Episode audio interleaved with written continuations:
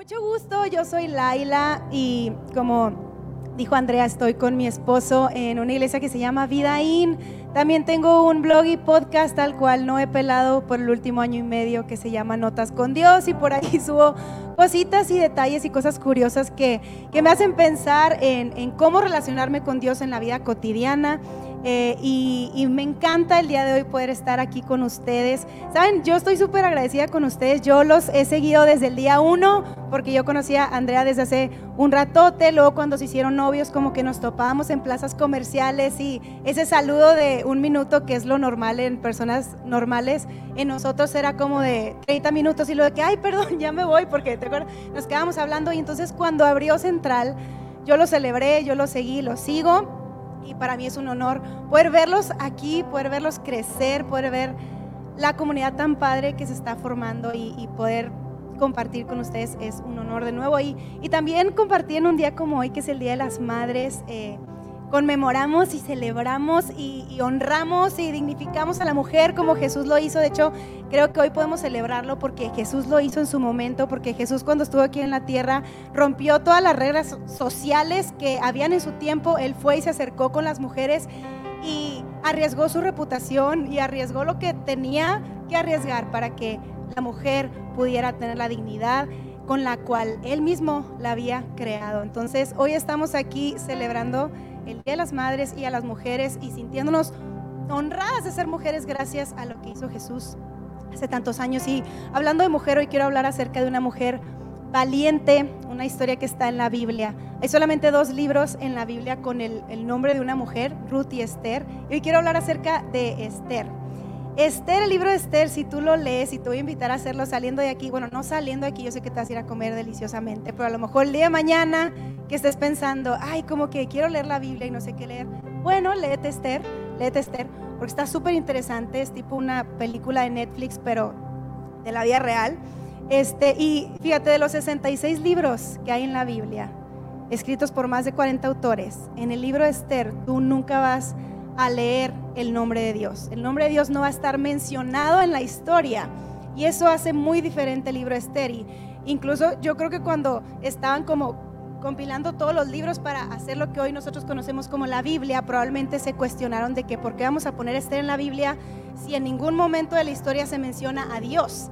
Pero lo interesante acerca del libro de Esther es que aunque el nombre de Dios no está escrito, tú y yo vamos a poder ver las huellas de Dios a lo largo de la historia.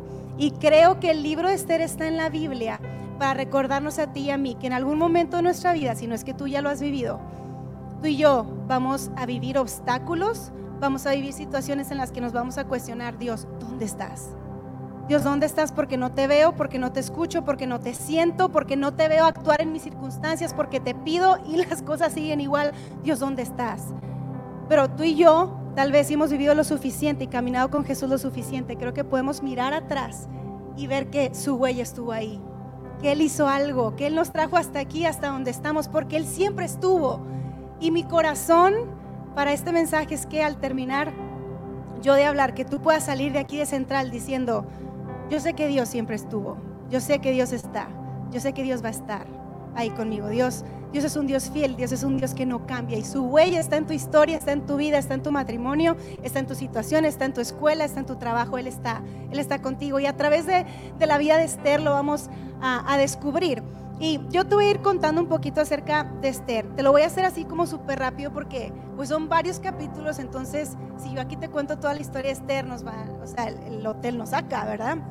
Este, no, y básicamente ustedes se van a ir a comer, entonces no pasa nada, pero Em, ¿Sabes? Esther fue una mujer que tuvo una oportunidad que nunca se hubiera imaginado. Esther era una judía que vivía en exilio en Persia, que hoy es Irán, y vivía en la ciudad eh, de Susa, que era la capital de Persia. En ese momento, el rey de esa superpotencia era el rey Asuero, o en la historia lo conocemos como el rey Jerjes. Él era el hijo del rey Darío, que probablemente si tú has leído la Biblia en Daniel, ahí se nos habla de Darío, Babilonia, ta, ta, ta, los judíos son exiliados a Babilonia, Babilonia se convierte ahora en Persia, que es esa superpotencia.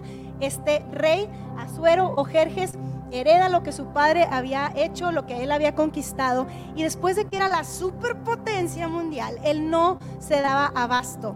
Muere su padre y él dice, me falta Grecia, tengo que conquistar Grecia. Pero como ya tenía todos estos pueblos como parte de, no sé, de su equipo, lo que se le ocurre hacer a este rey es, voy a hacer 180 días, 180 días, 6 meses de fiesta.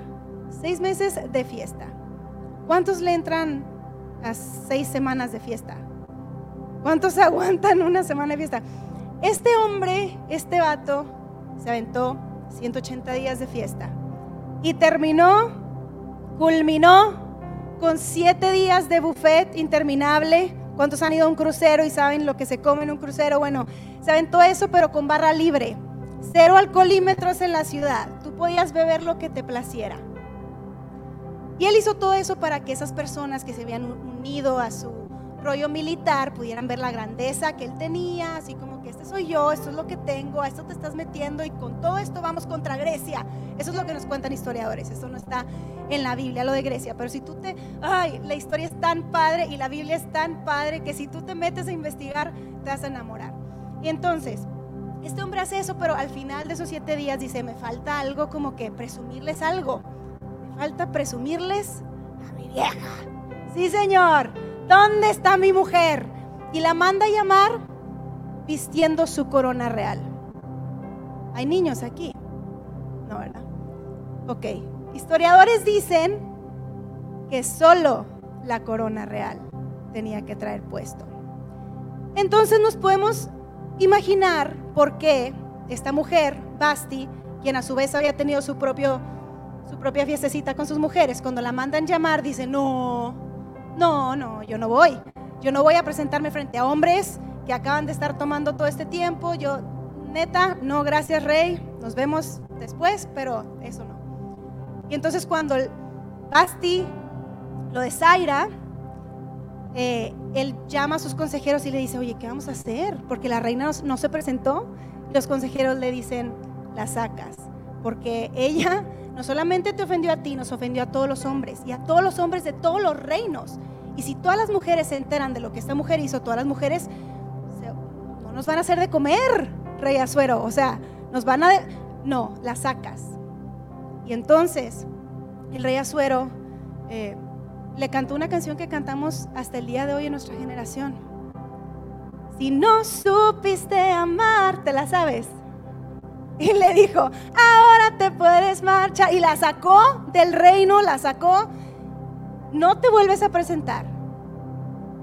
Y los consejeros le dijeron, pero sabes que no te preocupes porque se nos ocurre ser el primer Miss Universo de la historia. Vamos a encontrarte a Miss Persia. Vamos a invitar a las mujeres más guapas, más chulas, mujeres vírgenes que vengan, se presenten, hagamos un concurso. Y la que a ti te guste más, esa te quedas, esa será la nueva reina, ¿cómo ves? Ah, pues está bruto, claro que sí. Entonces, ahí es donde entra nuestra amiga Esther. Esther tenía una oportunidad enfrente. Historiadores nos dicen que probablemente ella no quería ir, pero debido a que se conocía que ella ya era muy guapa, ella tenía que ir, porque ella cumplía con los requisitos para presentarse delante del rey. Pero con esa oportunidad vienen obstáculos. Esther tenía una oportunidad, pero ella tenía también bastantes obstáculos. Yo te dije que Esther era judía, ¿cierto? Que estaba viviendo en exilio en Persia.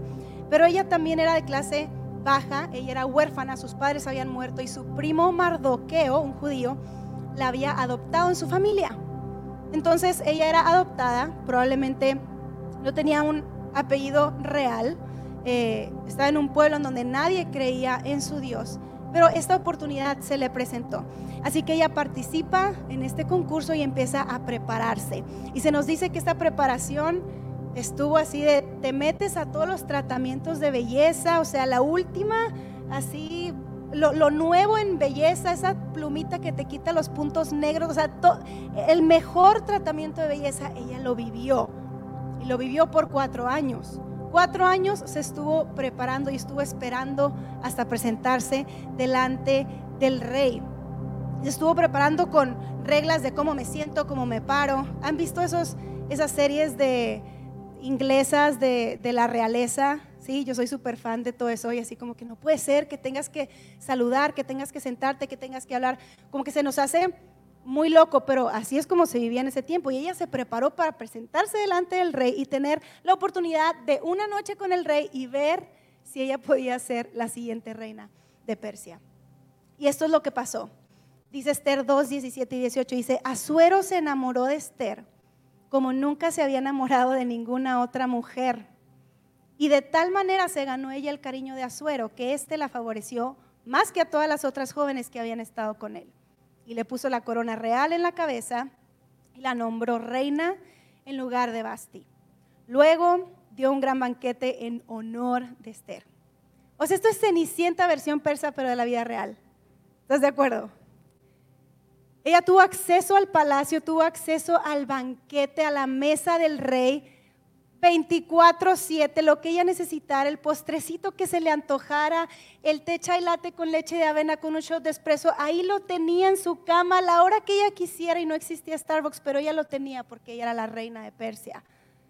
Sí, Señor. Pero, ¿sabes? Estando en la mesa, disfrutando de la mesa del rey, algo sucede. Y es que el rey tenía un segundo en mando que se llamaba Amán. Amán se inventa cualquier cosa porque él quería ser el primero, él quería ser la mera onda. Entonces dice, no, pues ahora cuando yo pase, todos se van a inclinar. Y ya tiene el sellito del rey, si tiene el sellito del rey, este, probablemente yo creo que fue y lo convenció cuando el rey está otra vez en su cero alcoholímetro. O sea, ah, no sé qué pensó y dijo, ay, sí, que todos se inclinen ante ti. Y todos empiezan a hacerlo, pero cuando él se presenta o pasa por donde estaba Mardoqueo, que Mardoqueo era él, primo de Esther, quien la adoptó.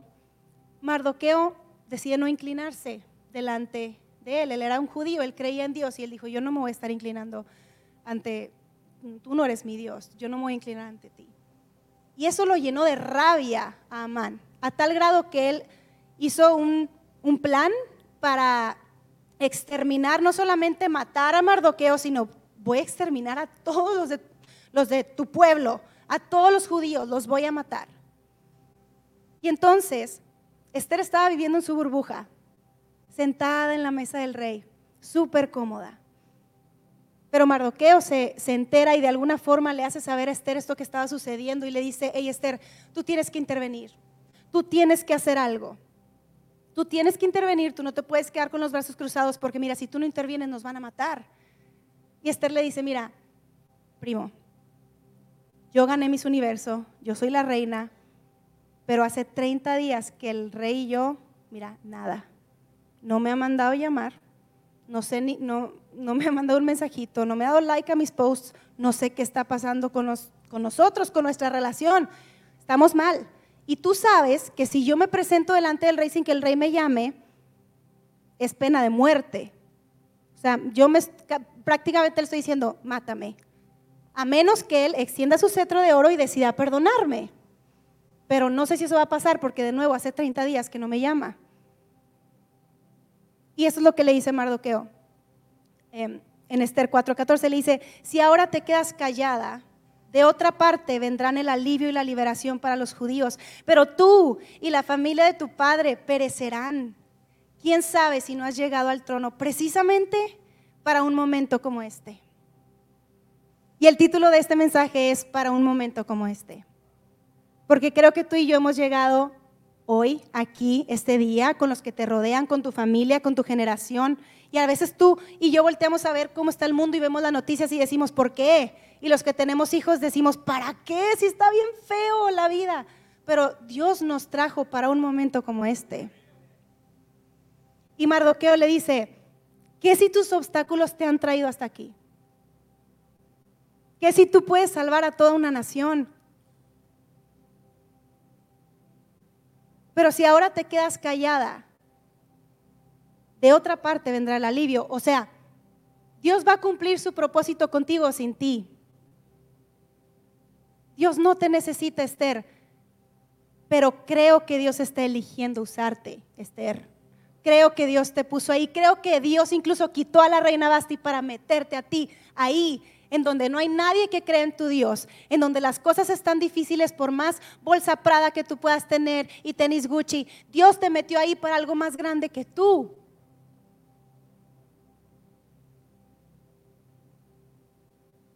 Si tú te quedas callada, Dios va a traer el alivio de otro lugar, pero tú te lo vas a perder. Tú te vas a perder ser usado por Dios. Tú te vas a perder ser parte de esta historia. Y tú no te lo quieres perder. Y después de esa conversación con su primo, Esther le responde y le dice, está bien, ¿sabes? Ve y reúne a todos los judíos que están en Susa y hagan ayuno por mí. Y aquí vemos la huella de Dios de nuevo. Están buscando a Dios, aunque el nombre de Dios no esté escrito, están buscando a Dios. Y entonces, aunque es en contra de la ley, entraré a ver al rey y si tengo que morir, moriré. Si tengo que morir, moriré. Y al tercer día, ella entra al patio interior del palacio que daba justamente frente al trono real. Y si esta fuera la serie de Netflix, aquí es donde sería la música de tensión de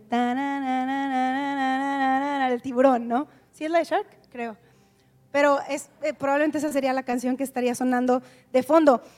Y ella entra, se pone su mejor ropa y probablemente temblando de miedo, pero en silencio, orando al Dios de su salvación, pidiéndole gracia y favor de nuevo como ya lo había hecho en el pasado, se presenta frente al rey y el rey decide extender su cetro de oro y le dice, ven, ¿qué pasa? ¿Qué necesitas? ¿Qué quieres?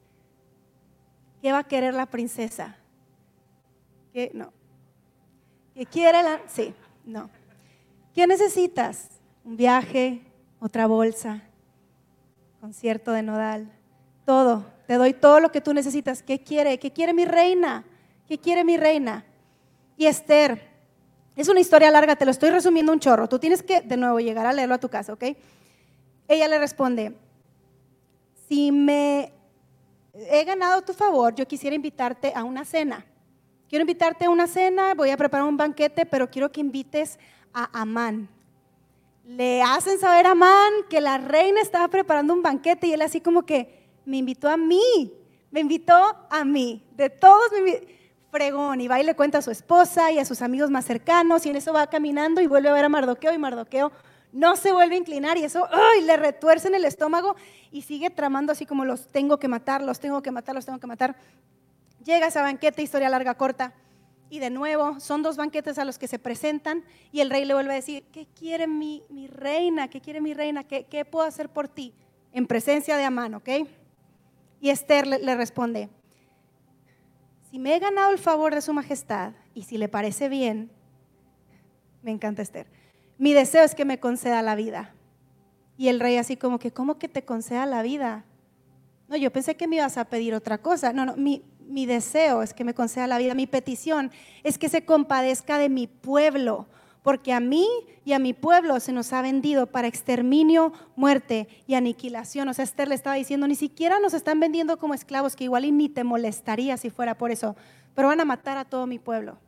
Y básicamente en ese momento, Esther dice que ella es judía, porque cuando ella participó en este concurso, Mardoqueo le dijo, tú calladita con eso de que eres judía, tú no lo digas a nadie tú calladita con tu identidad. Y hasta ese momento es que Esther le dice al rey, yo soy judía y van a matar a los míos. Y por supuesto que el rey pudo haber dicho, ¿por qué no me dijiste que tú eras judía? Mátenlos a todos y mátenla a ella también.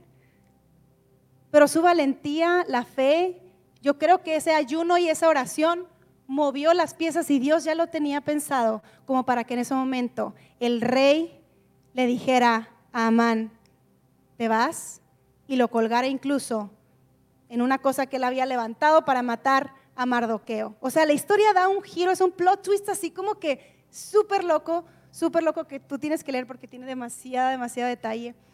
Pero creo realmente que la valentía, la determinación de esta mujer, el arrojo que tuvo Esther, salvó la vida de todo un pueblo. Y hasta el día de hoy, ¿sabes? Esa celebración se, celebra el día de hoy, es la celebración de Purim, en donde ellos, en vez de que los mataran, el decreto cambió a que ellos podían defenderse. Aún que Amán ya estaba muerto, Con la muerte de Amán no se solucionó el hecho de que ya estaba decretado que todos ellos iban a ser aniquilados tal fecha. Pero sí, el rey le da el anillo a Esther y a Mardoqueo y les dice, invéntense algo. Y, Mardoqueo dice, ¿sabes qué? Vamos a defendernos. Y se defendieron y lo lograron y hasta el día de hoy celebran. Y hasta el día de hoy abren el libro de Esther, los judíos, y se ponen a leer la historia, celebrando su liberación aquellos años. Y tal vez tú estás aquí y dices, está bien que es el Día de la Madre, está bien que una mujer y que Esther, porque tiene que ver eso conmigo. Así como que, qué bonita historia de Netflix, la hubiera visto en un episodio, creo que hay películas. ¿Para qué me viniste a hablar de esto? Yo creo que tiene que ver contigo y conmigo y que Dios permitió que esta historia esté en la Biblia para que tú y yo veamos cómo Dios actúa en determinadas situaciones, con determinadas personas y a pesar de los obstáculos. Porque sabes qué me quita el sueño y yo creo que le quita el sueño a Walo y Andrea y a los que son parte del equipo acá, nos quita el sueño que el mayor obstáculo que tú y yo podamos tener en la vida sea acercarnos a Dios. Obstáculos que históricamente la misma iglesia hemos puesto para evitar que personas se acerquen a Dios. Y en nuestro corazón está en remover esos obstáculos porque queremos que tú te acerques a Dios y que lo conozcas como Él es. Que conozcas que Él es un Dios con brazos abiertos, que te está esperando, que tiene un plan para ti, que quiere hacer, hacerte a ti parte de su historia. Y tú como Esther has recibido una invitación. Si lees la historia de Esther, yo quiero que tú sepas esto. Tú también has recibido una invitación. Tal vez tú por mucho tiempo solo has visto los obstáculos que tú tienes de frente. Ay, pero me hicieron, ay, pero hice, ay, pero soy, ay, pero no alcanzo, ay, pero mira, na, na, na. Pero Dios, a pesar de los obstáculos, te da una invitación. La oportunidad está tocando tu puerta hoy. La oportunidad está tocando tu puerta. Porque hay un rey, hay un rey que te pensó, hay un rey que te creó, hay un rey que preparó un banquete para ti, que sabía que no había concurso que tú pudieras concursar y pasar por tus propios medios, por tus propias credenciales. No te iba a alcanzar. Hay un rey que sabía que no había tratamiento de belleza que te pudiera limpiar lo suficiente para entrar a su presencia. No nos iba a alcanzar. Él sabía que el precio se pagaba con sangre y para que tú no derramaras tu sangre, Él derramó la suya. Hay un rey que pagó el precio para que tú pudieras entrar al trono del Dios de la gracia. Todo pagado. El precio pagado el camino abierto para que tú pudieras llegar a entrar. La oportunidad está tocando tu puerta. Tú tienes una invitación el día de hoy. Y la oportunidad tiene nombre. Y su nombre es Jesús. ¿Y sabes qué dijo Jesús? Él dijo, mira, yo estoy a la puerta y llamo. Si oyes mi voz y abres la puerta, yo entraré y cenaremos juntos como amigos Cuando vemos la vida de Jesús en los evangelios, tú siempre te vas a encontrar con un Jesús caminando y un Jesús sentándose en la mesa con las personas. La mesa y el camino son dos cosas claves en nuestra relación con Jesús. Y Él está diciendo, yo quiero entrar a tu casa, yo quiero entrar a tu familia, yo quiero entrar a tu vida, a tu corazón, a lo más íntimo de tu ser. Quiero sentarme y quiero comer contigo y quiero platicar contigo como amigos. Mm. ¿Qué obstáculo te impide abrirle la puerta hoy? ¿Serán tus experiencias pasadas con Dios? ¿Será tu niñez lo que viviste? ¿Cómo te presentaron tal vez a Dios tus padres, tal vez como un Santa Claus? De nuevo, si hay niños aquí, por favor. No diré más. Tal vez te presentaron a Dios como el rey de, la sirenita, ya sabes, el papá que estaba como enojado todo el tiempo con su esta cosa, cetro, no sé, apuntándole a la sirenita como, te equivocaste y, ¿sabes? Ese no es Dios. Jesús se encargó de remover todos los obstáculos que te impedían acercarte a Dios el Padre. Él preparó una mesa para ti. Él preparó una mesa para ti. Hay un lugar en la mesa con tu nombre. Con tu nombre. Hay un lugar en la mesa para ti que has fallado, para ti que te estás preguntando si vale la pena seguir viviendo, seguir intentando, si vale la pena seguir luchando, si vale la pena continuar levantándote después de que te has estado cayendo una y otra vez en el mismo lugar. Hay un lugar para ti que no has podido perdonar ni has podido perdonarte. Hay un lugar para ti que dudas de tu valor. Para ti que crees que lo puedes todo solo, pero es justamente ahí en tu soledad en donde te encuentras con, con ese vacío que nada ni nadie ha podido llenar. Hay un lugar para ti en la mesa. Hay un lugar en la mesa del Rey de Reyes que tiene tu nombre. Un lugar en el que vas a poder saber y conocer tu valor, quién eres, tu identidad. Un lugar en donde la compasión y el propósito se encuentran. Un lugar al que puedes pertenecer. Y si esta es tu primera vez acá, yo quiero que sepas que tú tienes un lugar aquí. Hay un lugar en la mesa para ti, con tu nombre. La invitación está hecha y tu lugar está listo. Pero esa invitación es como un regalo de Navidad que depende de si tú lo abres o no.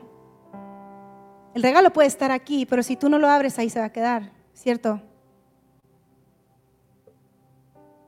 Hay un lugar en la mesa para ti, que tal vez por primera vez quieres sentarte en la mesa del rey y disfrutar del buffet, disfrutar de lo que ya está pagado. Mi papá me contaba la primera vez que él fue a un crucero, que se encontró con unas personas eh, en el restaurante que tienen, en, todas las noches hay una cena en un restaurante y es una cena como muy nice y, y como que te ponen en la mesa según tu habitación, ya tienes una mesa asignada. Y esa pareja nunca se había aparecido. Y la última noche se aparece y le dice a mis papás, oye, ¿por, ¿por qué nunca los vimos acá? ¿Qué estaban haciendo? Y dicen, es que nos acabamos de enterar que, este, que esto estaba disponible. Pensábamos que había que pagar. Mi papá, no, no puede ser. se perdieron de unos camarones, del salmón, de no sé quién, del... Saliendo de aquí, tú no puedes decir, yo no sabía. Es que yo no sabía que había un lugar para mí. Es que yo no sabía que había un lugar en la mesa del rey para mí. Es que yo no sabía que el rey ya había pagado el precio. Hay un lugar en la mesa para ti con tu nombre. Tu lugar está listo. Pero no se trata solo de ti. Dios siempre nos va a bendecir, nos va a promover para poder bendecir a alguien más, para poder agarrar a alguien de la mano y levantarlo. Las oportunidades divinas no se tratan solamente de mí y los míos se tratan de más personas. Y el propósito de sentarte en la mesa es que tú también puedas disfrutar y puedas conocer al rey, puedas verlo a los ojos y puedas saber tu identidad, pero que sabiendo tu identidad de quién eres y quién es él, tú puedas también levantarte de la mesa y abrirle la silla a alguien más. No te quedes sentado en la mesa si tú ya eres de los que están sentados y tal vez has estado sentado por mucho tiempo ya. Ya te las sabes todas. Es tiempo de que te levantes de tu asiento. Es tiempo de que le abras la silla, de que prepares la mesa para que alguien más pueda encontrarse en una cita con el Rey de Reyes. Es tiempo de que con tu vida tú le digas a las personas que el precio ya fue pagado y que no tienen por qué perderse de ese buffet. No hay nada que puedan hacer. Ya se hizo todo a través de Jesús, a través de la cruz, a través de la tumba vacía. Ya, ya está hecho. Ven, siéntate, disfruta, conócelo. Él quiere un corazón dispuesto. Dios quiere un corazón dispuesto con manos abiertas que diga, Dios, aquí estoy. Aquí estoy. ¿Qué vamos a hacer hoy? ¿Cuál es esa nueva aventura que nos espera hoy? ¿Con quién me voy a topar? ¿A quién vas a poner en mi camino para que yo le pueda abrir la mesa? ¿Puedo usar mi dinero Para alcanzar a más personas lo voy a usar. Puedo usar mis talentos, lo voy a usar. Puedo usar mis debilidades, las voy a usar. La enfermedad de mi hijo la voy a usar. Mi matrimonio que está deshecho, la quiero usar, lo quiero usar. Quiero usar mis dones, mis talentos, mis debilidades, todo lo que soy, mis obstáculos, para que tu luz brille y que las personas puedan encontrar su lugar en la mesa. Mi lugar no se trata de mí. Tu silla no se trata de ti. Hay más. Dios quiere hacerte parte de su historia y tú no te lo quieres perder. Así que, como Esther, que usó esos años de preparación, no desperdicies tu preparación. No desperdicies tus fracasos. No desperdicies lo que estás viviendo hoy. Aún tu mayor dolor, no lo desperdicies. Tus dudas, no las desperdicies. Dios quiere usarte para seguir escribiendo la historia en esta ciudad, en tu comunidad, en tu familia. Es hora de levantarnos y abrirle la silla a uno más. Es hora de tomar nuestro lugar en la historia. Es hora de decir, Dios, aquí estoy.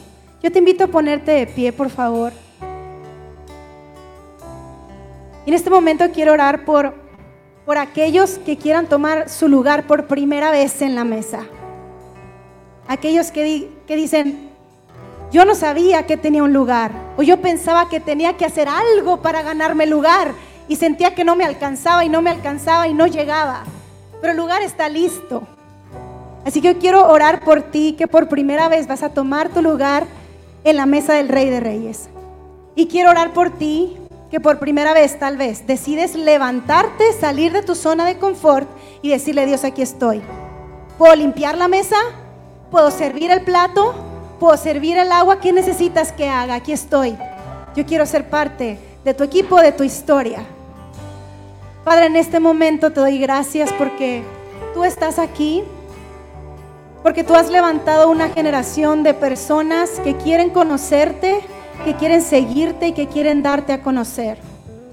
Te pido por cada persona que el día de hoy toma la decisión de sentarse en tu mesa, entendiendo que el precio fue pagado a través de Jesús, tu Hijo, a través de su sacrificio en la cruz, a través de su sangre derramada en la cruz, a través de esa tumba vacía, cuando tú lo levantaste de la muerte y Él venció la muerte una vez y para siempre. Dios te pido por esas personas, para que abracen su identidad en ti, que abracen el regalo que es tu salvación, tu perdón, que se sepan totalmente perdonados, totalmente amados, totalmente aceptados, que puedan experimentar la renovación del Espíritu que viene solo de ti. Eso que solo viene de ti, Dios. No hay nada que nosotros podamos hacer para ganarlo o para fabricarlo. Solo lo haces tú. Dios, que puedan tomar su lugar en la mesa y disfrutar del banquete. Y quiero pedirte por aquellos que están aquí, que hoy quieren levantar la mano y decirte, aquí estoy. Úsame a mí, considérame a mí, usa mi familia, usa mi vida, usa mis días, usa mi tiempo, usa mis talentos, usa mis dones, usa mis debilidades, usa mis virtudes, usa mis fracasos, usa Dios lo que más me duele. Úsame a mí, Dios, para que mi familia, mi comunidad, las personas de esta ciudad, de, Dios, de, de este estado, Dios, de nuestro país puedan conocerte a través de nosotros, a través de Central, a través de cada vida que está aquí, Dios. Levantamos nuestra mano y te decimos, aquí estoy, aquí estoy, quiero ser parte de tu historia, no me lo quiero perder, no me lo quiero perder. Dios toma todo lo que somos, toma nuestro corazón, toma nuestra mente. Dios queremos darte nuestra vida, nuestro corazón, nuestros días. Escribe tú la historia en nosotros. En el nombre de Jesús te lo pedimos. Amén. Quiero darte adoración.